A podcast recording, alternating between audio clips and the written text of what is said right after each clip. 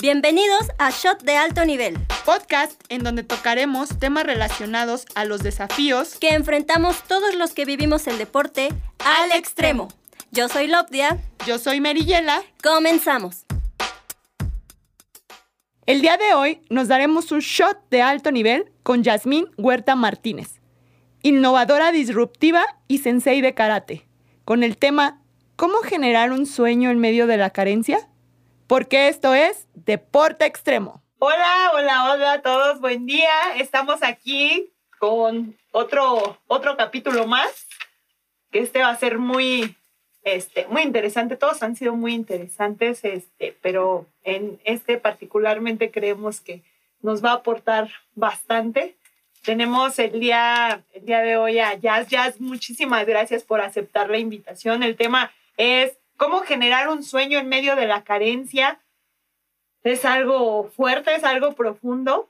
Este, lo, lo platicamos en un, en un momento previo, situaciones, no le habíamos puesto título, pero este, pues sí queremos que nos, nos compartas un tanto tu experiencia. Eres una, eres una sensei que, que ha llevado un grupo desde hace, desde hace muchos años, los has visto crecer has visto a, los alumnos desarrollarse, has compartido con los padres de familia, eh, les has dado de tu experiencia y también les has dado o les has abierto oportunidades que a lo mejor muchos no, no se imaginan o muchos a lo mejor no, no lo habían soñado. Una de esas oportunidades fue el participar en un campeonato mundial en Japón. Este, asistir patrocinados y, pues más que nada el motivarlos para, para llegar a eso, ¿no? Y dentro de todo esto también obtener resultados y generar inercia en el grupo para que, para que se empezara a mover, a mover todo. Nos gustaría que nos platicaras a nosotros, al público que, con la audiencia que nos está escuchando, esta, esta experiencia que tú has tenido con, con, este, con este grupo tuyo que es Densho Yuku Gambaru. Pues, pues bienvenida. pues muchas gracias por invitarme. Mary, eh, Lobdia, muchas gracias por invitarme aquí a este proyecto. De antemano, este, me siento afortunada porque ustedes son personalidades y estar aquí con ustedes y que yo haya sido considerada para una de sus pláticas, la verdad, este, pues me siento muy bendecida. Muchas gracias por esa parte. No, pues bienvenida y la verdad es que creemos que hemos compartido muchas cosas, pero esa experiencia que te comento con tus, con tus alumnos nos dejó impactados. Entonces no nos hagamos esperar. pues sí, la verdad es que yo comencé el grupo hace aproximadamente ocho años y medio. Este, tengo 18 años practicando karate, entonces he vivido la parte del deporte en diferentes de sus facetas. Pero como sensei me ha enseñado muchas cosas. Sobre todo es que cuando comienzo a dar clases, me doy cuenta precisamente que es el tema de hoy, acerca de la carencia. Y que la carencia económica es la menor que podemos tener. Con lo que yo vi en el proceso del tiempo, cuando yo comencé, al menos el primer año, es que la carencia venía de los pensamientos. Había una carencia de ilusiones, una carencia de sueños, una carencia de apertura de mente, una carencia que nuestra propia idiosincrasia que tenemos eh, nos hace ser. Y nos hace estar tan seguros de lo que nosotros vamos desarrollando que cuando te encuentras en un punto con una persona que te dice, oye, puedes soñar, te burlas de esa persona. Hace ocho años y medio, yo llegué, me planté, di las primeras cuatro o cinco clases y yo vi a los niños aguerridos, fuertes, este, haciendo marometas, todo. Y yo les dije, nos vamos a ir a Japón. Ustedes van a ir a Japón. Y se los dije hace ocho años y medio. Y como bien lo mencionaste, hace en el 2019 fuimos una delegación del grupo a Japón. Y pues crear el camino para lograr eso es un trabajo que se tiene que hacer continuo, pero sobre todo es que la esperanza es un tema que siempre debe permear en el entorno. Sí, y es que, este, o sea, hablas de, ok, nos vamos a ir a Japón, y luego hay quien dice, ¿y dónde es Japón? ¿No? claro. O sea, sí pasa. Sí. Y dices, ah, pues suena bonito, pero yo no he salido este, de Puebla o yo no conozco otro estado de, de, la República o a lo mejor ni siquiera he salido de la ciudad de Puebla. Entonces de repente les hablas como, este, vamos a ir a Japón. Órale, sé que el karate es japonés, pero, pero ¿cómo pasa ese proceso? O sea, yo te puedo hablar de mi experiencia en la que, pues, este, desde chiquita mis papás nos manejaron mucho la parte de sueños. Haz tu collage de, de, sueños, pon las imágenes de la casa que quieres, las vacaciones a las que quieres, que quieres tomar. Entonces, y también de ahí me nació el amor a la arquitectura. La, la casa que te gusta, el jardín, la alberca y eso. Y es un proceso. Pero esta es como parte de mi educación, pero alguien que no, no ha experimentado eso y de repente le dices, vas a subirte a un avión cuando no se ha subido a un autobús, o sea, ¿cómo, ¿cómo lo manejas? Y es que a lo mejor tú llegaste con tus alumnos y les dijiste, van a ir a Japón y ellos sí se la creyeron porque así es la inocencia, ¿no? Pero cuando ellos fueron y se lo expresaron a sus papás, ¿Qué fue lo que pensaron los papás así de que, ay, hijo, ¿cómo te están? O sea, de repente siento que hubo quien dijo, ¿cómo puede ser que los estén ilusionando así? O, ay, hijo, ¿cómo crees? Ah, sí, sí, hijo, sí vas a ir un día, pero sin creérselo. Sabes que la casa era un punto bien importante. Este, justamente así pasó. Así como lo quiero decir. los niños, ah, vamos a ir a Japón, sí es cierto. Y los papás, ay, pero es iluso pensar esa parte, ¿no? Porque solo se vive en un estatus. Este, sí, tienes toda la razón. Por eso, cuando yo me di cuenta de esa parte, mm, en el grupo se implementó la figura más fuerte que existe en el mundo es el triángulo. Un trípode, una pata en la que estamos sentadas. Si le quitas una pata, no se va a caer. Eh, el triángulo es fuerte. Por eso en el grupo, precisamente, primero se considera que somos tres es el papá, como tú le decías, Mary, si el papá no te apoya, si el papá no está, si el papá no visualiza el sueño, es complicado lograrlo. Está el alumno que quiera soñar, que quiera lograrlo, que quiera conseguirlo, que diga yo puedo, y que en su mente esté el yo sí puedo. Y está el maestro, que únicamente es una guía, eh, nada más. Si estos tres estamos enfocados en decir, vamos por una mejor sociedad, vamos por un mejor futuro. Antes yo no entendía el punto donde decían, es que los niños son el futuro de nuestras generaciones. de verdad que no lo entendía. No, porque nosotros éramos el niño y decías, con tanta responsabilidad. No, no creo, yo quiero salir a jugar. Así es. Pero es verdad, ¿no? Sí. La niña que crearon en Timeri hoy representa a nuestro México. Sí. Así de fácil. Sí. Entonces, es es así. Eh, se cree en los niños, nos ponemos de acuerdo los grandes y como yo les decía a los papás, ¿cómo se forja el camino? Pues primero ir paso a paso. Cada paso es un éxito. Este, primero un torneo local, primero un intercambio técnico entre colonias que están cerca, ¿no? Y decir, oye, mira, podemos rentar un autobús y te vas a ese doyo y el autobús te va a costar 20 pesos el pasaje, ¿no? sale, pues ahí vamos todos los niños, ¿no? Y llevamos a los niños y a los papás que se suman y ya estamos en el otro doyo, ¿no? Y luego, pues ahora viene una competencia nacional, ¿no? Y tenemos que ir a Yucatán. Este, ¿Quiénes se anotan? Y ya muchos ahí se, se, salen, ¿no? Claro, pues sí, desde, y desde el principio, ¿eh? Desde ir de una colonia a otra, tú lo decías bien, Mary, ¿cómo irnos hasta Japón si no, si no hemos salido de nuestro entorno, ¿no? De Sí. nuestra burbuja.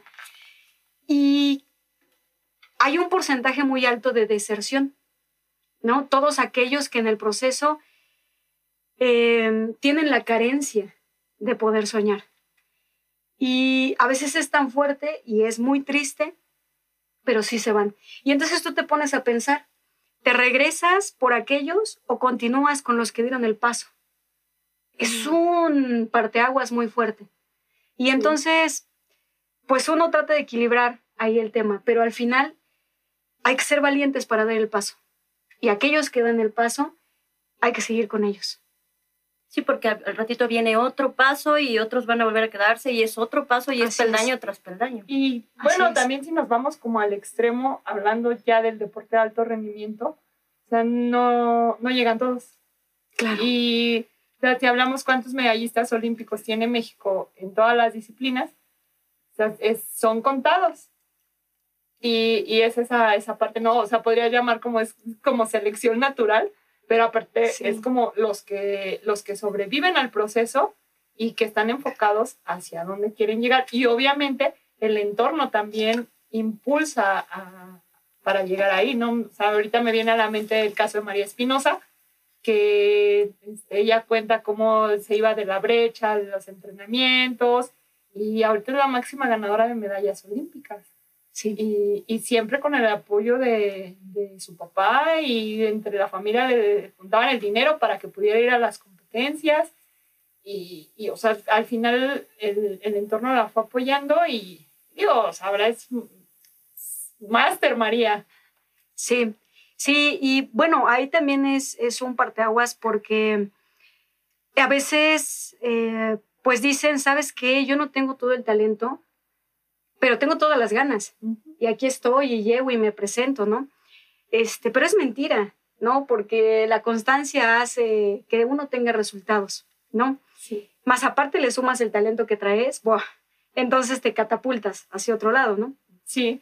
Pero todos los que están y, y que hay cierto número de lugares para las medallas, ¿qué sucede con todos los demás?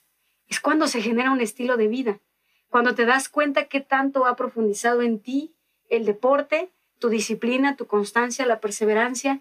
Todo mundo habla de disciplina, pero pocos saben ejecutarla. Exacto. Todos pocos están dispuestos. También la disposición de decir, ¿sabes qué? Lo dejo de ver como un sacrificio y es algo que yo quiero y es un esfuerzo que estoy dando y mi resultado vendrá, no sé cuál será, pero estoy dispuesto a darlo y hay muchos que no lo tienen. Sí, muchos de nosotros queremos como lo, lo, lo, más rápido, ¿no? Así como de, Ay, de aquí a que llegue yo a una competencia, mejor este, pues me, me, voy por acá, ¿no? O sea, ya no lo, lo, sigo porque no saben esperar.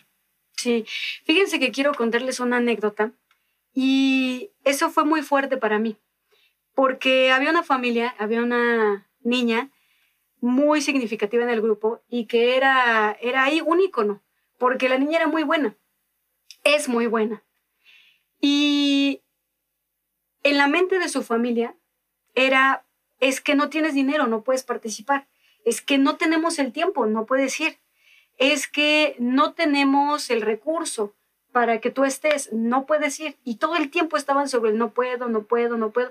Y una filosofía que yo tengo en el grupo es, no me digas no puedo, es la única palabra que me prende la mecha. el no puedo, ¿no? Entonces, en, el dojo es, el no puedo no existe. Mm, hay que buscar de la a la Z en los planes, pero alguno tendrá que pegar. Y cuando yo platiqué con la mamá, fueron varias veces, fue una de mis últimas pláticas con ella cuando le dije, mire, usted pelea conmigo, pero el momento en donde vamos a perder las dos es cuando su hija realmente crea que no puede.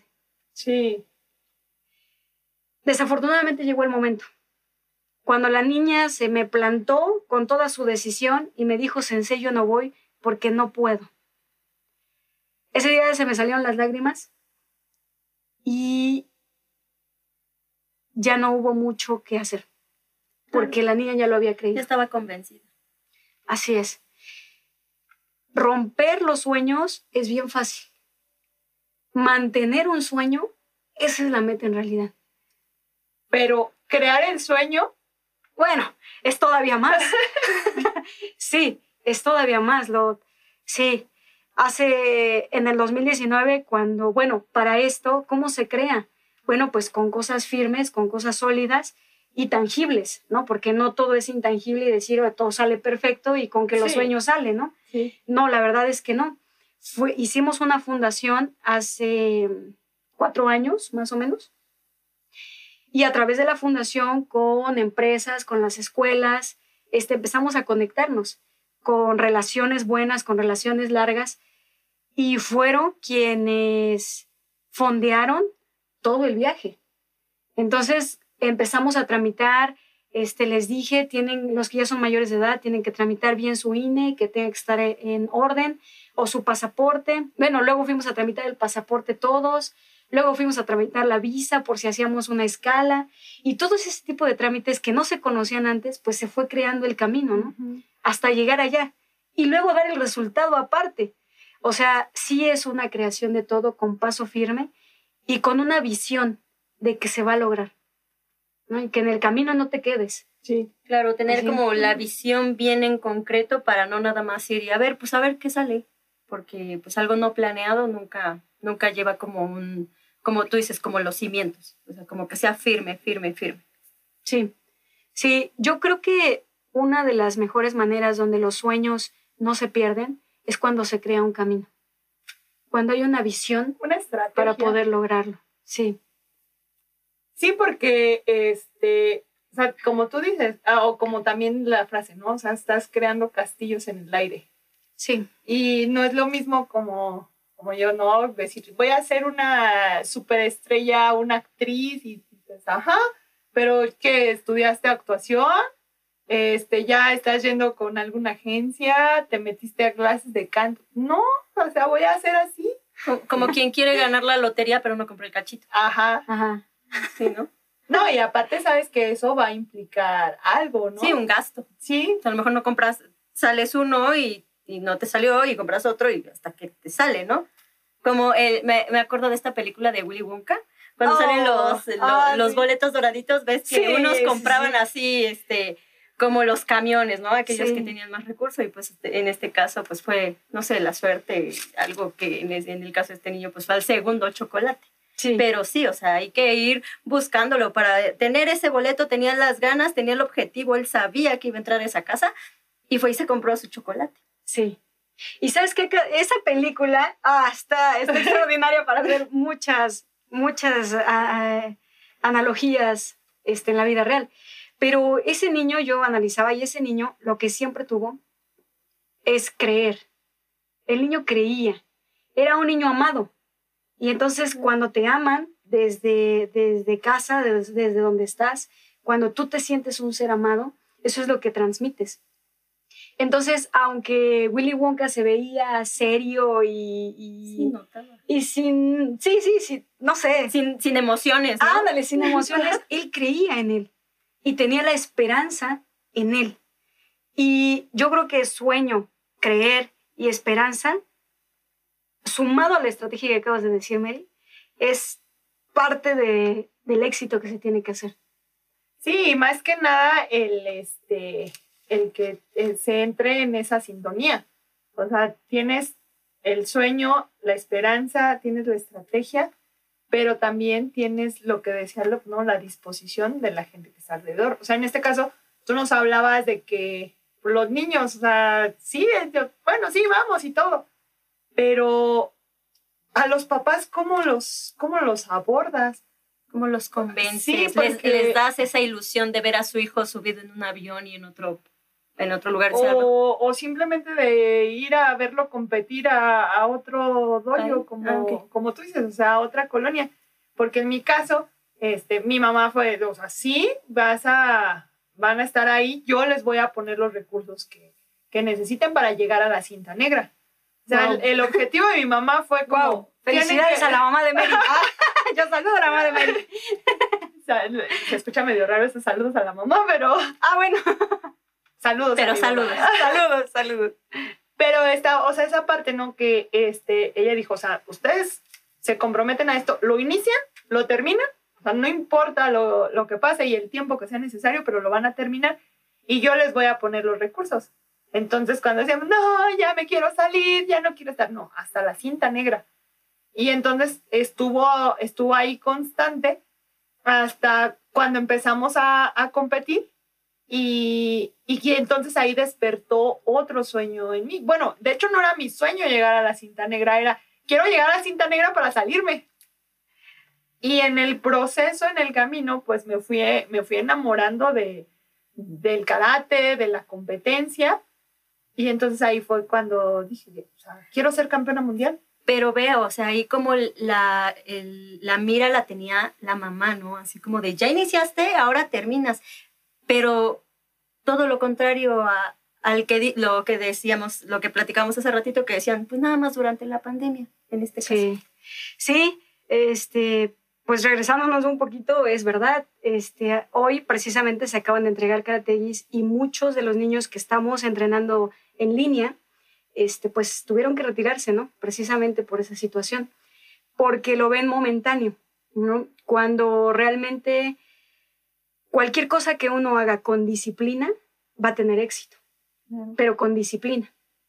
Entonces, cuando vemos algo momentáneo, sí, obviamente cuesta el doble de trabajo para poder llegar a un resultado, ¿no? Y pues con respecto al punto de los papás que ustedes mencionan, la verdad es que sí, es un proceso diferente que con los alumnos. Este, ciertamente los papás muchas veces llegan para que el alumno tenga una distracción, se entretenga, para que haga educación física o porque sufre de bullying el niño o porque no lo eh, quieren en la casa. O porque no lo quieren en la casa, ciertamente. Pero en el proceso, cuando ellos llegan, yo siempre entreno a puerta abierta, entonces los papás ven el proceso. Inclusive hasta cuando estoy abriendo a un niño en compás y el niño está llorando como me está lastimando, sensei, me está lastimando. Y yo, no, no te estoy lastimando, pero te duele porque te estoy abriendo. Y entonces le explicas qué es lo que le está pasando los papás comprenden lo que le está pasando al niño. No es un proceso arbitrario. Entonces, ellos están involucrados con el proceso de su hijo. Eso es importante y esa es una parte muy estratégica de mí, donde ellos vean el progreso de sus hijos, ¿no? Y nunca has tenido como a lo mejor el papá que se acerque y te diga, oiga, sensei, es que está lastimando a mi hijo, ¿no? O sea, que sea como en esa parte muy delicado, muy sobreprotector, que, que te diga, es que mi, no quiero ver a mi hijo llorar, no quiero que le peguen. Sí, son más de esos que de los de los Ya decía yo, qué papás tan buenos? sí, no, son más de esos. Y la verdad es que una de mis frases es que yo les digo, mire, si usted se va a llevar a su hijo porque usted dice que él no puede una más, una lagartija más, un abdominal más, lléveselo. Si usted cree que él no puede, usted lléveselo. ¿Cómo cambias su, su manera de pensar? O sea, ¿nada más les dices eso? Esa es una parte muy fuerte para ellos. Sí, claro. Es decir, si usted cree que su hijo no puede, lléveselo. No, mi hijo sí puede. Ah, entonces déjelo llorar un rato. Esa es una parte, ¿no? Y la otra es lo que siempre les he dicho. Pues sí, ven a los supercampeones, tirar las patadas, dar un super yaco, moverse muy rápido, ¿no? Pero eso es con trabajo, es con esfuerzo. O sea, se les enseña una visión y luego se les dice cómo se va a ir logrando pasito a pasito. Pero ¿saben cuál es lo más importante? Y la magia está en que pasados unos meses la disciplina comienza a hacer efecto. O sea, entras más o menos entre los tres a cuatro meses, los primeros tres, cuatro meses, el niño solito cierra la puerta de su cuarto, tiende su cama, acomoda sus zapatos, hace más rápido la tarea. Sí. Porque se va cambiando el chip. Cuando los papás ven eso y realmente cambian. Ah, una anécdota que me contaron así rápida es que pues yo les digo, haga frío, haga calor, llueva, aire, vamos a entrenar. Sea en la calle o sea adentro, vamos a entrenar. Eso no te debe detener nunca. Y entonces era tiempo de lluvias y nosotros entrenábamos afuera, era tiempo de lluvias y, ah, no, ya estábamos en un dojo, ya adentro. Y entonces, este, pues le dicen sus papás a la niña, no, pues es que no vas a ir, pues está lloviendo muy fuerte, te está granizando, no vas a ir. Y la niña empezó a hacer berrinche, ¿no? Para ellos no, es que sí voy a ir, y es que sí voy a ir, y es que sí voy a ir, porque Sensei dice que aunque llueva, que aunque truene, que aunque granice, yo tengo que ir. Y entonces se puso su impermeable, su impermeable se puso su sombrilla y dice, yo me voy, y los papás, pues no te vas, ¿no? Hasta que la niña se les plantó, y le estoy hablando de una niña de 11 años, la niña se les plantó y le dijo, si tú me crees con la capacidad de detenerme en una lluvia, ¿qué me puede esperar después? Me hasta me aquí. es que eso también es bastante y su papá le que el niño se lo diga. Vete. o sea, pues sí, es que lo desarmas, ¿qué le dices? y, y, sabes, o sea, ahorita tú lo estabas diciendo y yo no sé, pensando en otros, no en mis papás, no. Este, pero he escuchado comentarios así de, Bueno, pues corre, ve que la sensei te pague luego las vacunas. ¿Sí o no? Pues también los hay. Es que sí, Sí. pero, o sea, que la niña se plantara y le dijera esas palabras como tal, o sea, son palabras muy poderosas. Sí. Y eso va cambiando también. Eso va cambiando a los papás, porque lo van, van viendo el proceso. Y luego ya cuando me toca platicar con ellos, yo les explico, mire, le exijo por esto, este, hicimos una más, eh, corrieron 30 minutos, corrieron una hora, se desgastaron, o les explico antes, seguramente van a vomitar, seguramente les va a pasar esto, No se preocupen, es normal. Sí, va a ser normal. O sea, un antes o un después, pero todo el tiempo estar hablando. Lo que pasa es que la comunicación se ha vuelto muy carente. Regresamos a la carencia. Es, yo pago, tú me das la clase. Yo pago porque estoy rentando. Yo pago porque ya pagué la mensualidad de mi niño, ¿no? Y es algo muy diferente a decir, sí lo estás pagando, pero para poder estar aquí, ¿no? Para poder estar entrenando. No, no hay que darle el valor correcto Sí, porque de repente también ahí entra la cuestión, ¿no? De, es que le estoy pagando, usted tiene que hacer lo que yo diga. Exacto. Y, y que dice, pues sí, pero hay normas aquí, pero pues para eso pago. Estoy este, le estoy pagando un uniforme y unas protecciones, porque tiene que venir a entrenar todos los días mi hijo. ¿Y por qué tiene que venir en la lluvia? ¿Y por qué los obliga a hacer 20 sentadillas cuando él nada más quiere hacer 3? Pues la verdad es que yo en la filosofía del dojo les he dicho, ¿sabe qué? Mire, hay cada dojo para ciertos papás y cada papás para ciertos dojos. Yo le puedo recomendar dojos muy buenos donde usted puede ir a ver, pero aquí se hace así. Y vamos a continuar. La verdad es que sí, como me decía un muy buen amigo mío, eh, cuando uno está al frente, de cierta manera es un poco anarquista, porque uno tiene que tomar decisiones para poder guiar, ¿no? Y dirigir y todo. A veces las vas a tomar bien, a veces las vas a tomar mal y, luego compones y... Porque nada lo haces para, para que el pequeño o los padres eh, no sean beneficiados, ¿no? Sino todo lo contrario, es para dejar una huella en ellos. Exacto. Así, entonces, pero sí, hay mucha comunicación en el dojo por parte de papás, sensei, ¿no? Por parte de papás y maestros El triángulo que dices. siempre. Y, y también yo les digo, miren, va a haber un momento en el proceso de llegar de cinta blanca a cinta negra, donde a veces vamos a ser amigos el maestro y el alumno, y vamos a ir contra el papá. Sí. Son de mis primeras pláticas. Y luego van a ser amigos el papá y el maestro, y vamos a ir contra el alumno, Sí. porque van a querer que se consiga algo. Y luego ustedes dos se, van a van a- poner de acuerdo para echármela a mí. Pero ese es un proceso que vamos a ir equilibrando en el proceso de aquí hasta que lleguen a cintas negras. Y es tan maravilloso porque ha pasado. Y todos los que han superado esa parte, hoy es un estilo de vida, Sí. así. Pero creo que hablando de la carencia, mucho de lo que sí tiene el dojo es comunicación. Y con la comunicación se consiguen muchas cosas.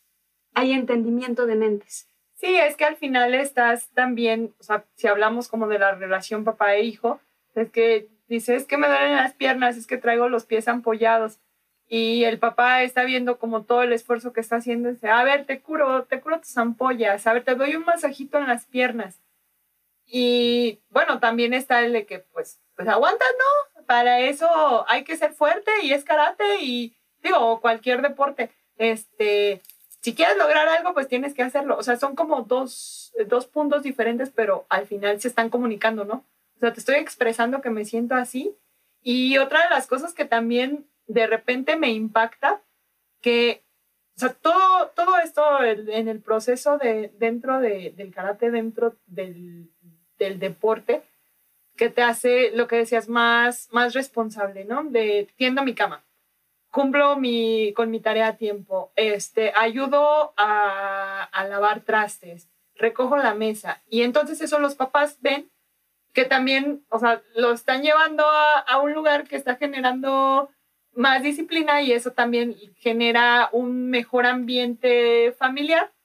Y entonces dicen, no, sí, que se vaya, que me lo sigan educando. Pues algo así, sí. Luego este, ahí en el dojo como entrenamos varias horas, parece guardería.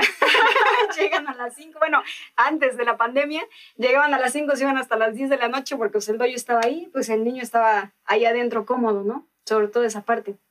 Pero sabes qué, por ejemplo, esa es la parte con los papás, pero también cuando los papás sienten el respaldo, esa es otra parte donde tú dices, bueno, ¿y cómo hablas con los papás?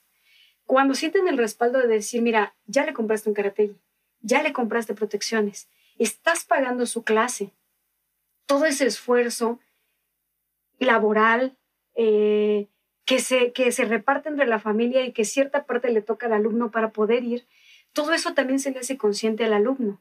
Entonces le dice, o sea, sí vienes, pero no por la carga de peso económico, sino vienes porque tu familia te está apoyando para venir. O sea, el tiempo que tú estás aquí y el dinero que está aquí y los recursos que están acá es gracias porque tu familia lo está dando para ti, porque, te aman. en ti. Que eso es parte de, de, cuando no hay una carencia, en este caso emocional, porque lo decías hace ratito, no la carencia nada más es económica. En, ese, en ese momento es como todo el amor que le tienen los niños que dicen, pues voy a trabajar horas extras, jornadas extras, extra, pero tú vas a tener tu karate, tú vas a ir a tu clase, tú vas a tener esto. Sí, sí, y fíjense que yo creo que uno tiene mucha riqueza. El problema es que a veces uno mismo no sabe distribuir la riqueza. Entonces, eso, ese mismo costo del karate te lo puedes gastar en cualquier cosa. Pero si lo sabes administrar bien, puedes eh, terminar adquiriéndolo. Y eso te hace sentir bien. Eh, por ejemplo, cuando nos vamos a los viajes de nacionales, va toda la familia y son sus vacaciones. Entonces se busca este, el espacio, la ruta, dónde vamos a ir a pasear, este, el evento, echar porras, los papás se ponen de acuerdo, hacen la comida, porque es toda una armonía de estar ahí. Hay tiempo para los papás, hay tiempo para los alumnos, hay tiempo para todos. Entonces, ni nadie está arriba ni nadie está abajo, simplemente a cada quien nos toca un papel y listo. Entonces, sí, es platicar con todos, todo el tiempo. Platicar con el alumno, platicar con el papá, y así uno poco a poquito se va acercando. Y dentro del mismo, del mismo ambiente, pues obviamente hay metas deportivas, ¿no? en este caso, como, bueno, pues está, quiero llegar a la cinta amarilla, después quiero seguir avanzando hasta llegar a mi cinta negra. Y son, son metas que se ponen así. Pero, ¿cómo, o sea, dentro de todo, cómo generas el sueño fuera del ambiente deportivo? O sea, no solamente, eh, ahorita hablamos de que este, tienen su cama, apoyan en las labores de, de la casa, pero ahora, ¿cómo todo eso lo trasladas ya a un enfoque hacia una vida profesional? ¡Wow! ¡Qué pregunta! Fíjate que desde que un alumno toca el dojo, siempre de mis primeras preguntas es, ¿tú qué quieres estudiar y qué te gustaría hacer? porque yo lo necesito tener en la mente porque vamos hacia allá. Porque el dojo tiene diferentes tipos de cursos. Tiene japonés, tiene inglés, tiene origami, tiene robótica. Hacemos muchos tipos de cursos gracias a la fundación y a las alianzas que tenemos con empresas. Entonces le digo, ¿a ti cómo que te interesa? Porque entrenar es una cosa, pero tu vida es otra. Dentro de tu vida, ¿qué quieres hacer?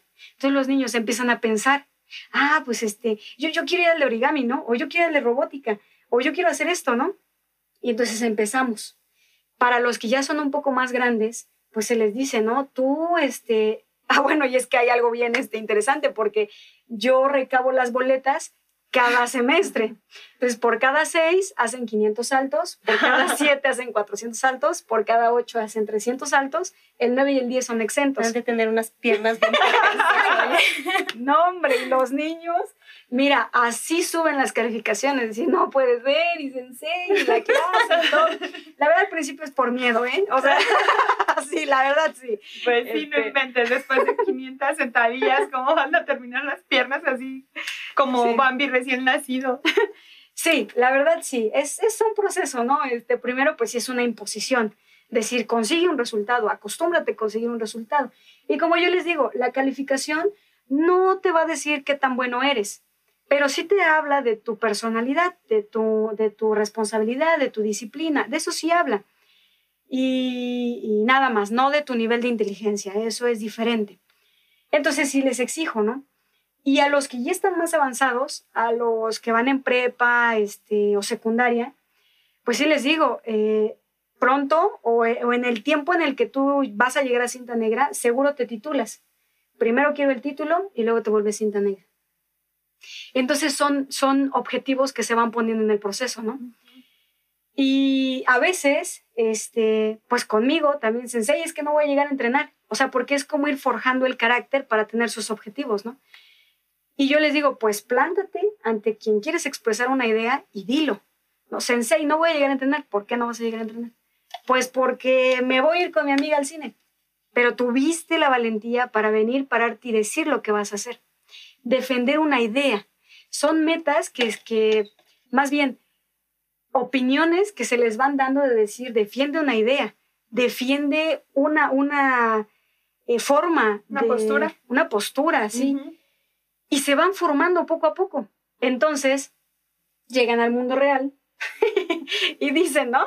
Porque el dojo se vuelve como una mini ciudad, mini vida ahí adentro, pero en realidad todo se va generando hacia afuera. Sí. Entonces llegan afuera y llega un maestro que les dice, eh, pues tú tienes que hacer esto y lo tienes que hacer así y tienes que venir a tal hora, pero si en ese momento tú tienes otra, que hacer, otra cosa que hacer, tú tienes que poder decidir y tener esa perspectiva de decisión. Y entonces se va abriendo, decir, ¿sabe qué, sensei? Le dije a mi maestro que no iba a llegar y me dijo que iba a bajar un punto y ahora voy a sacar ocho. Digo, qué bueno, tienes un ocho bien ganado. Tienes un ocho por la, por la calificación del examen, qué bueno.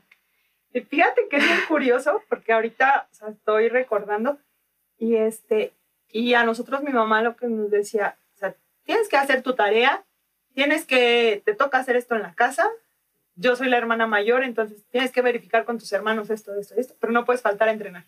O sea, organízate, pero no puedes faltar a entrenar. Entonces, teníamos que ver, aparte no solo teníamos una hora de televisión, entonces era como, a ver cómo cuadramos, ¿no? Y de repente que es que fulanito me invitó a su casa, bueno, más en la secundaria, ¿no? Uh -huh. Este, es que vamos a, a hacer un trabajo en equipo. Pues organízate porque no puedes faltar a entrenar. Y era como, pero es que es trabajo en equipo. Y, ya, pues, al final terminaba diciéndoles a, mis compañeros, oye, pues es que yo entreno de tal a tal hora. Entonces, este, o nos vemos a esta hora o nos vemos a esta hora. Y, se van adaptando. Y aparte también en la secundaria entrenaba básquet. Pues, ¿sabes de cuenta? Iba a salir de clases, me quedaba a entrenar básquet, me iba a comer, ya luego me iba a entrenar karate y, este, y en la noche hacer tarea. O sea, yo me acuerdo que en la secundaria fue donde me empecé a, a dormir una, dos de la mañana haciendo tarea. Uh -huh. y, uh -huh. Pero no faltaba entrenar. Ya después, cuando empecé con la parte competitiva, el primer nacional que fui, que me ganaron y que, que no me vuelven a ganar, entonces quería entrenar más. Pero igual también, o sea, mi papá también siempre fue, o sea, tú no me hables de que le echas ganas a la escuela. O sea, son números. Yo estoy viendo tu boleta y en tu boleta me, este, son los resultados que, que, estoy teniendo, ¿no? Entonces no me digas si hice, si le eché ganas, no, no, números. Igual con las competencias. O sea, me puedes decir que sí estás entrenando y que estás haciendo, pero pues al final es la medalla, ¿no? Entonces como que eso también se te va metiendo bien cañón y, y lo mismo pasó en la prepa ya de que, oye, que va a haber fiesta en casa de fulanito. No, pues es que tengo que ir a entrenar. Eh, no, oye, no vayas a entrenar. No, es que no puedo faltar. O sea, ya llevaba todo mi proceso y entonces yo ya, yo ya decidí. Tú ya estabas convencida. Sí. Ya no era como obligado. Sí, o sea, ya estaba programada. Sí. Pero también igual, porque en la prepa fue la primera vez que, eh, que fui a selección nacional. Entonces, era como, o sea, yo quiero volver a ir. A mí me gusta viajar, quiero competir, quiero, quiero hacer la, el siguiente Panamericano va a ser en tal sede, entonces yo quiero ir allá y quiero ir a competir y quiero ganar una medalla. Entonces ya te, y vas acomodando todo. Igual en la prepa, este, pues sí, me acostumbré a dormir poco. Ya en la uni, pues estudiando arquitectura, igual y también me fui y me dijeron, no, olvídate del karate. O sea, la arquitectura te va a absorber totalmente. Y yo dije, a fuerza que no. no, no, no, me voy. Sí y mi objetivo es mantenerme en la selección nacional. Y sí, había días en los que no dormía. Ya después decía, no manches, sí estoy loca porque me iba en vivo a entrenar, pero no faltaba entrenar, entregaba mis trabajos y, y todavía me, me, reunía con los equipos y era como de, oye, más temprano, no, porque entreno. Y sabíamos que nos íbamos a desvelar toda la noche y luego hubo un tiempo en el que este, no traía coche, entonces eh, mis, mis amigos me tenían que llevar a, a, mi casa, entonces decían, no, pues mejor espérate que sean ya las 6 de la mañana, tráete tu uniforme y de aquí te llevamos directo a entrenar. Y, y entonces es como curioso cómo todo, todo lo vas este, engranando hacia, hacia ese objetivo. Y, y no es como, o sea, me ha tocado escuchar como, es que no puedo ir a entrenar porque tengo examen mañana. Es que no puedo ir a entrenar porque tenemos trabajo en equipo. Pero sí les he dicho es que a mí no me digan, no me digan eso porque yo ya lo experimenté y, y me funcionó. Y con una carrera sin demeritar ninguna, creo que una carrera que es muy, este, muy manual. Uh -huh, uh -huh. O sea, no sí, es lo mismo sí. de que... Tienes que hacer las maquetas. Sí, Sí. o sea, no es lo mismo que vas Sí, en, sí, el, sí. en el camión y vas leyendo el libro. Vas armando tú. Ay, Su maqueta, ¿no? vas armando la maqueta, no, o sea, al final es algo, algo que tienes que estar ahí, este, Manipulando. sí, manipulando. O ahora que hay como muchos audios y que escuchas las conferencias y de esa manera pues también vas estudiando. Pero en la arquitectura, ¿cómo? O sea, ¿cómo haces los planos, no? Sí, sí, sí. Entonces, Y la pared chueca. ¿no? sí, Ah, sí, La torre de Pisa.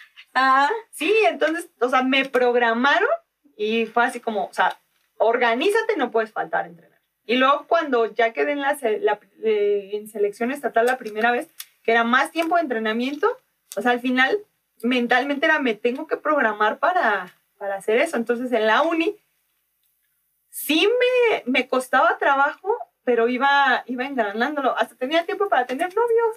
ah, su, qué bien. Ah, Ahora ¿Qué no. pasó? ¿Qué pasó? Creo que no estás ordenando bien. Como que andas desfasada en tu orden, Mary. Pero, pero o sea, esa, esa es la cuestión, ¿no? O sea, Sí. cómo, de lo que hablamos, cómo va haciéndose un estilo de vida. Y, y lo más curioso es cómo haces que los demás entren en, ese, en, esa, en esa rutina o en esa manera de, de hacer las cosas. Con mi novio en la uni igual este, era como de, pues me voy a quedar a hacer maquetas, ah, pues yo me voy a quedar a hacer proyectos. Bueno, pues nos saludamos en el pasillo, ¿no? O era pretexto, quién sabe, Mary. ¿Quién sabe? ¿Quién sabe, Mary? No lo quise decir así.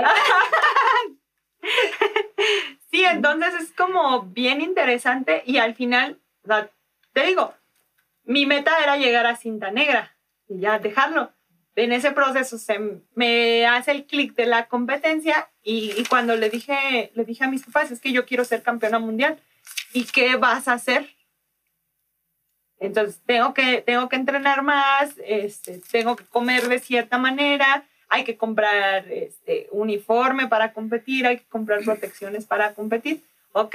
Y también ahí es donde entran los estímulos externos, porque la primera vez que gané una Olimpiada Nacional, pues me dieron una beca. Ujú. Entonces, esa beca, pues me ayudó para comprar mi equipo, para comprar mi, mi uniforme. Entonces, eso pues te motiva y dices, al siguiente año quiero ganar, porque a lo mejor eso me va a dar para el, el siguiente viaje, la siguiente competencia.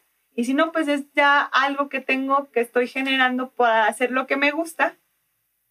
Y obviamente, pues me gusta ganar también. Y sabes qué, lo acabas de decir con todas sus palabras. Tú lo viste, tú lo creaste. O sea, llegó un punto en donde de- dejó de ser el sueño de tus padres Sí. y se convirtió en tu sueño. Ahí es cuando, ¡pum!, te catapultas y lo consigues. Y te cambias de ciudad para venirte a entrenar acá y Sí. eres, de un, eres un ejemplo muy fuerte porque dejas familia, dejas un estilo de vida, vienes, haces otro estilo de vida y das resultados. O sea, y el resultado que tú das te hace sentir bien a ti misma. Entonces, te das cuenta que tus decisiones fueron bien encausadas y sigues, ¿no? De- ahorita estás a punto del preolímpico y de todo, o sea, no, claro. Sí, es, es interesante porque igual en el camino se quedaron varios, varios, compañeros. varios compañeros. Y luego también el, de repente, o sea, el sueño, o sea, dices, bueno, mi sueño es este, tener mi cinta negra. Mi sueño es tener una carrera profesional. Y va a llegar el punto en el que vas a decidir. Sí. En el que vas a, vas a tener que ir hacia un lado. Mm, por el tiempo como sea, de repente es difícil compaginarlo. yo tuve que decidir, bueno, no tuve que decidir, decidí dedicarme al alto rendimiento con el objetivo de una medalla mundial en su momento cuando entré al karate a Juegos Olímpicos de una medalla olímpica. Claro. Y dije, mi carrera como arquitecta va a esperar porque ahorita voy a dedicarme completamente a esto. Entonces, también eso de empiezas a despertar eh, los sueños, empiezas a mover todo y ya uno se quiere comer el mundo. Y, y de repente es como, Sí, pero también son decisiones que vas a tomar. Y de repente los papás se asustan también. Así de que he creado un monstruo. pues la verdad es que sí, porque este, cuando le das tanta autonomía, ¿no? Y, y, se vuelve solamente una comunicación hacia los papás por ese tipo de decisiones tan importantes que, que van a eh, regir tu vida en cierto momento, este, pues solo queda estar ahí contigo, ¿no? Que, que han seguido, eh, tu mami ha seguido estando contigo, entonces, este, sí, creo que tú eres un gran ejemplo de eso de las decisiones y llevar a cabo a la vida real, ¿no? Hacia cómo se te presenta desarrollar tus dos profesiones, ¿no? Y cuál tienes que hacer en cierto momento. Sí, y otra de, de, las, de las cosas que, puedo compartir aquí y que tú lo dijiste, o sea, al final es como los papás van, van este, cambiando, ¿no? Eh, o, y apoyando esa parte. Eh, de repente, como lo que comentabas, ¿no? Es que es nada más por pandemia. Pero de repente ven que el niño cómo está haciendo ya la técnica y, mira, y los demás, o luego dicen, ay, que te salga mejor que él, mira lo, cómo lo está haciendo. Y también este, el papá se va involucrando en, en el sueño y, y luego también llora contigo, se ríe contigo, disfruta contigo. A mi mamá no le gustaba irnos ir a ver a nuestras competencias. Porque decía, es que no quiero ver cómo les pegan. sí sabía que, sí, bueno, porque seguro no sabía que tú eras la que pegaba, Mary. no, en ese entonces no. Sí me pegaban. Sí, sí me pegaban. Ok. Pero no le gustaba ir. Ok. Ya después llegó otro momento en el que decía, es que me gustaría que estés ahí. Y ya era como que, ay, está bien, ahí voy a estar. Y ahora es como el, este, hasta como platicarle de los términos muy técnicos y los nombres muy técnicos de, del karate y dices, ah, y es que lo hice así, así, y ella, ah, ok, o sea, ya muy, muy involucrada, pero es como se va también, este, pues, mm, mm, evolucionando, se puede decir. Fíjate que ahorita que tocaste el tema y precisamente por lo de la pandemia, cómo sostener un sueño en crisis, ¿no? Y ahorita, por ejemplo, en la pandemia, cómo sostenernos, cómo sostener después de todo esto que pasó. Y la verdad es que es evolución. Si no se evoluciona, yo también tengo una frase que dice que lo único constante en la vida es el cambio. Si tú no logras cambiar de hoy para mañana, de mañana para un mes, de ese mes para un año, si tú sigues teniendo las mismas ideas que tenías hace tres meses o hace o ayer que te pasó algo, seguramente te vas a estancar. Pero todos aquellos que a pesar de que no les guste, que a pesar de que no lo hayan vivido o que no tengan los recursos, logren dar el brinco de una o de otra forma, esos son los que todo el tiempo se van a mantener eh, avanzando.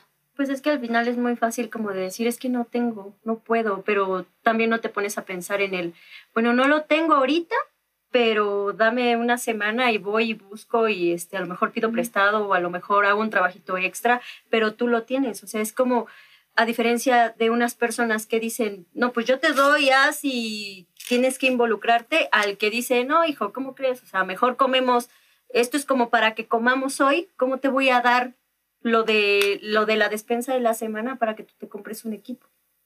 Fíjate, ahorita con lo que dijiste me recordó el libro de El hombre en busca de sentido, de Víctor Frank. Y dice precisamente eso. La única libertad humana que podemos tener en la vida es la decisión de cómo actuar ante las situaciones. Esa decisión de decir, hoy no, pero mañana seguro sí. Hoy sí, no sé dentro de un mes, pero que tengas la libertad de decisión ante una situación, de decir, soy la víctima o soy el victimario, o decir simplemente, lo hago porque quiero y lo hago porque sí puedo. O no soy ni víctima ni victimario, o sea, yo soy el que puede. Exactamente, yo doy el paso y voy hacia enfrente. Se requiere de mucha valentía. Más allá de eh, cuestiones emocionales equilibradas que uno pueda tener, se necesita de valentía de decir, voy, y me muevo para un lado e inclusive puedo retroceder un poco y me encarrero y voy, vengo, pero tiene mucho eso, uno decide cómo tomar la situación. Y eso es de gente que de verdad mentalmente son muy fuertes, porque me ha tocado escuchar en atletas de este muy buenos que llegan a un punto en el que dicen, ¿sabes qué? Es que ya no puedo. ¿Por qué no? Este, si eres bueno, tienes todas las condiciones, es que sabes qué? necesito trabajar. Y tú, pero en algún lugar me acuerdo haberlo escuchado, ¿no? Pero pues si tienes una beca y él, pues sí tengo una beca de 3 mil pesos, pero tengo a mi mamá y a mis hermanas, tal, yo necesito salir a trabajar. Y es ahí en donde dices, hay maneras, pero muchos pues lo dejamos así de, no, no, pues sí, la tienes difícil. No, pues sí, pues ni modo, se acabó aquí tu sueño de ser deportista, ¿no? O sea, me tocó, eh, en este caso era un chico de atletismo, que dijo, sí tengo una beca, sí me voy a ir aquí, este, tengo los resultados, pero en mi casa hay necesidad. Entonces, pues ni modo, yo me voy porque, porque pues no hay la posibilidad económica. Y ahí se truncó su sueño. Bueno, ese tema también es bien, bien importante porque yo tengo muy firme el hecho de que para relativamente tener el éxito, ¿no? De llegar a una medalla olímpica, deben de haber muchos factores alrededor. Eh, alguien que te guíe bien, alguien que te enseñe bien, los padres que te soporten, los amigos que te acepten, el novio que esté contigo. Son muchos factores económicos, todo que sí se, que sí se debe tener. Y a veces el egoísmo del entorno hace que te diga, realmente te necesito aquí conmigo. O sea, tienes que dejar tu sueño porque de veras te necesito aquí conmigo. Si ese peso el entorno no lo puede quitar y decir, vete, yo me encargo, yo, yo, yo tengo que comer, a diario tengo que comer, entonces yo me encargo tú vete a hacer tu sueño. Eso es muy difícil porque existe mucho egoísmo alrededor. Es lo que te preguntaba yo hace, hace ratito, mediocridad suena muy fuerte. Sí, pero es la realidad. Sí, es esa parte de las tortugas japonesas y mexicanas, ¿no? Donde las japonesas se ayudan y las mexicanas se, se ponen el pie para no subir nadie. Los cangrejos. Ah, los cangrejos, yo dije tortugas. Los ya, ya lo dijiste las tortugas, me imaginé las tortugas ninja. los cangrejos. siempre, no soy malísima para los dichos y eso, pero por ahí va la analogía. Pero se entendió, se entendió. que los mexicanos te ponen el pie. Sí. ¿Y tú crees que nada más eso tenga que ver en México? No, la verdad es que aquí porque conocemos un poco de nuestra cultura también, pero en otras partes igual y puede ser la envidia, en otras partes puede ser la falta de autoestima. O sea, en realidad no. En realidad es que el entorno tiene que soñar. ¿Te acuerdas de la película del cisne negro? Sí. De la chica que es muy buena bailarina y eso, y alguien, no sé si la atacan o hacen que se lastime y se fractura una pierna. Sí, sí, sí. sí. Entonces mucha gente lo ve de ese lado, dice, a lo mejor pues no, o sea, vas para allá y yo te voy a meter el pie para que no llegues. Eso también es una carencia de, de a lo mejor eh, autoestima tuyo, pero también que tengas como, ¿cómo se dice? La, el querer que el otro avance. Sí. Alegrarse por el otro es difícil. Es una carencia que existe mucho. Y, sabes que, que se da mucho así, y no nada más entre mujeres, porque yo sí lo he notado mucho entre mujeres, así como dices, ay, porque ella está más alta, ¿no? Por decirlo así, ya muy burro, así. Como Mary, ¿por qué creciste más? Te comiste mi, mi chocomil. Este, pero sí, o sea, entre nosotros a veces no podemos estar como, como felices. Y eso es una carencia de empatía. Sí. Sí, y regresamos al tipo de carencias. O sea, de, de, de sueños, de fe, de creer. ¿no? Hablábamos también el otro día acerca de tenemos exponentes muy buenos que podrían representar a México, pero existen muchas otras cosas atrás para que pueda ir un representante, ¿no? Entonces, es fuerte, es, es difícil. Nuestra idiosincrasia está muy bien implantada en nosotros. Es una realidad.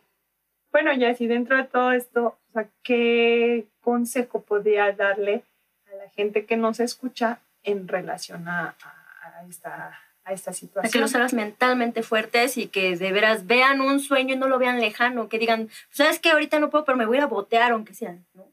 pero que busquen el caminito. Si hay un topecito ahí, pues que, pues que lo salten. Pues yo creo, yo creo que bien. Este, una de mis filosofías es, si crees que no puedes, si crees que no lo vas a conseguir, si crees que no puedes dejar de envidiar, que no puedes soñar con el otro, que no puedes creer en el otro, que no le vas a sumar a su vida, si tú te crees capaz de todo eso, estás en lo cierto. Si crees todo lo contrario, también estás en lo cierto. Pero es tu decisión hacia dónde quieres ir. Em, de mi parte, yo tengo mucha fe en, las personas, mucha fe. Creo mucho. Y yo creo que sí podemos hacer un mundo mejor juntos, todos unos con habilidades muy superiores a las propias y viceversa. Y eso nos puede complementar. Hay que quitarse los miedos y hay que avanzar. Nos va a ir más veces mal que bien, desde nuestra perspectiva, pero desde la perspectiva de alguien más, fuiste valiente. Y como dicen, o sea, aquel que tuvo el éxito no saben cuántos fracasos trajo antes, ¿no? Porque de ahí aprendió y por eso se hizo mejor. Sí, sí, hay mucho más fracasos que éxitos. sí. Y cuando se llega al éxito, se, se han visto como eh, los medallistas, los que se paran en el podium, lloran. Sí, pues porque te recuerdan, ¿no? Como que pasa todos sus recuerdos de cómo sufrieron, cómo les costó. Sí, y porque en el proceso vas como el águila. En algún momento tienes que volar solo. Y, eso da miedo. Y también en un momento te tienes que quitar las plumas y el pico, porque es lo que hacen las águilas para renovarse. Sí. Y duele. ¿Qué son las ostras que les entra una gotita de agua, no? Y pasan por mucho dolor y luego esa gotita se vuelve en una perlita. Eso es como lo que dicen, o sea, eh, tanto fue el dolor que al final eso hizo pues algo hermoso. Y sabes que a tu pregunta real es que existen muchas carencias. Ojalá esas carencias se vayan minimizando con el tiempo. Que no esperemos a que los años pasen y comprendamos mejor porque la experiencia ya nos dijo que es mejor apoyarnos. Ojalá que no perdamos tanto tiempo en perder esas carencias, porque la que menos importa es la económica. Exacto. Pareciera que no, pero efectivamente, porque si no tuvieras la, la carencia del valor, a lo mejor dirías, no, pues busco otra manera, ¿no? Pero muchos somos cobardes. Pues tremendo shot que nos aventamos hoy, ya es un shot de alto, de alto nivel el tiempo se nos, se nos acabó. Nos gustaría seguir hablando y seguir compartiendo aquí, pero, pero pues te dejaremos para otra ocasión. Eso es lo que, lo que platicamos con todos porque nos quedamos picados. Y es que sabes que, hay mucho de qué hablar y ese, ese tipo de cositas dan ideas a la gente. O sea, yo creo que muchos entrenadores se quedan pensando, oye, a mí no se me ha ocurrido ir a pedir, a hacer, pero eso es parte del trabajo de ellos y muchas veces no lo están haciendo. Sí, sí, entre todo, ¿no? Lo que se, se platicó. Sí, sí, no, y pues muchísimas gracias por, por compartir, por abrirte con nosotros. Eh, un saludo a todo el grupo de Venture Yuku Gámbaro. Saludos. Y todo el grupo hablamos de alumnos, de papás, de toda la gente de la fundación. Y este, pues muchísimas, muchísimas gracias por. Y esperamos tenerte otra vez. No, gracias a ustedes. No, y aparte yo sí quisiera, quisiera decir algo, algo, porque te queremos agradecer. Bueno, en mi, en mi caso yo te quiero agradecer porque estamos aquí por ti. Oh. Sí, sí, sí, muchas Nuestro, gracias. nuestra idea, nuestro sueño ya venía, ya venía, pero tú, ¿sabes qué? Que tú fuiste la que dijo, van. Oh, Que muchísimas gracias. grítale, que me emociono. Muchísimas gracias. Sí, gracias. Y gracias por conectarnos con, con Manolo, aquí nuestro este, ingeniero de audio. Ya le vamos a llamar así. No, muchas gracias, de verdad, por todo el apoyo. Hablamos de un equipo, hablamos de, de un respaldo y hablamos de que nos apoyamos. Y creo que, como dice, como dice Love, o sea, es lo que, lo que pasó. Gracias por, por darnos ese empujón y gracias también a, a Manolo por, por apoyarnos con esto. Este, híjole, no lo esperaba, ¿eh? no, no esperaba esa parte. Pero de todo corazón, que les vaya muy bien. Porque afuera ponen mucho el pie. Que les vaya muy bien. Que nos vaya muy bien. Que nos vaya muy bien. Gracias. Esto fue Shot de alto nivel. Gracias por escucharnos. ¡Hasta la próxima!